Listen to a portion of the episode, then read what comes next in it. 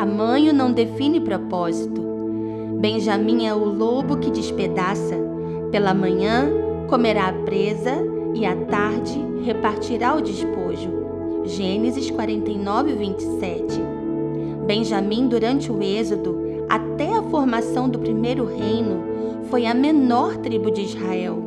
Menor em quantidade de descendentes, mas não menor em propósito.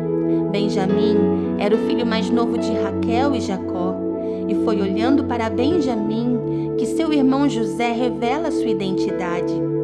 Benjamim era ministério de reconciliação, ministério que trazia a ativação do perdão. E Jacó, no final de sua vida, abençoa seu filho mais novo e profetiza: Filho, você não é pequeno. Eu te enxergo como lobo que despedaça, que comerá a presa pela manhã e à tarde repartirá o despojo. Jacó estava dizendo: seu tamanho não altera sua identidade, não altera a forma como eu te vejo e muito menos define seu destino, porque você é meu filho e minha bênção sobre tua história te fará grande. Você será lobo, será ousado, destemido e seus inimigos serão tua presa.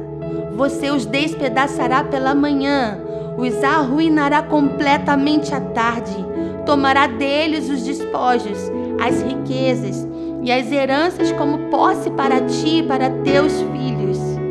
Foi de Benjamim que nasceu o primeiro rei de Israel, Saul, e Paulo, o primeiro apóstolo levantado por Deus para ser o influencer entre os gentios.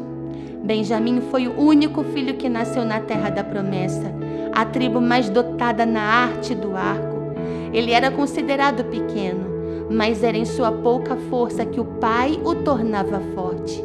Não tinha a ver com número, tinha a ver com identidade e propósito. O céu nunca te enxergará pequeno, porque você é filho e sobre você repousa uma grande promessa. Seja um benjamita, filho da mão direita, ministro que atrai o perdão e arqueiro que define a guerra como os outros te definem não determina a tua força. O que define teu destino é a tua identidade. E o que determina teu propósito é a tua promessa.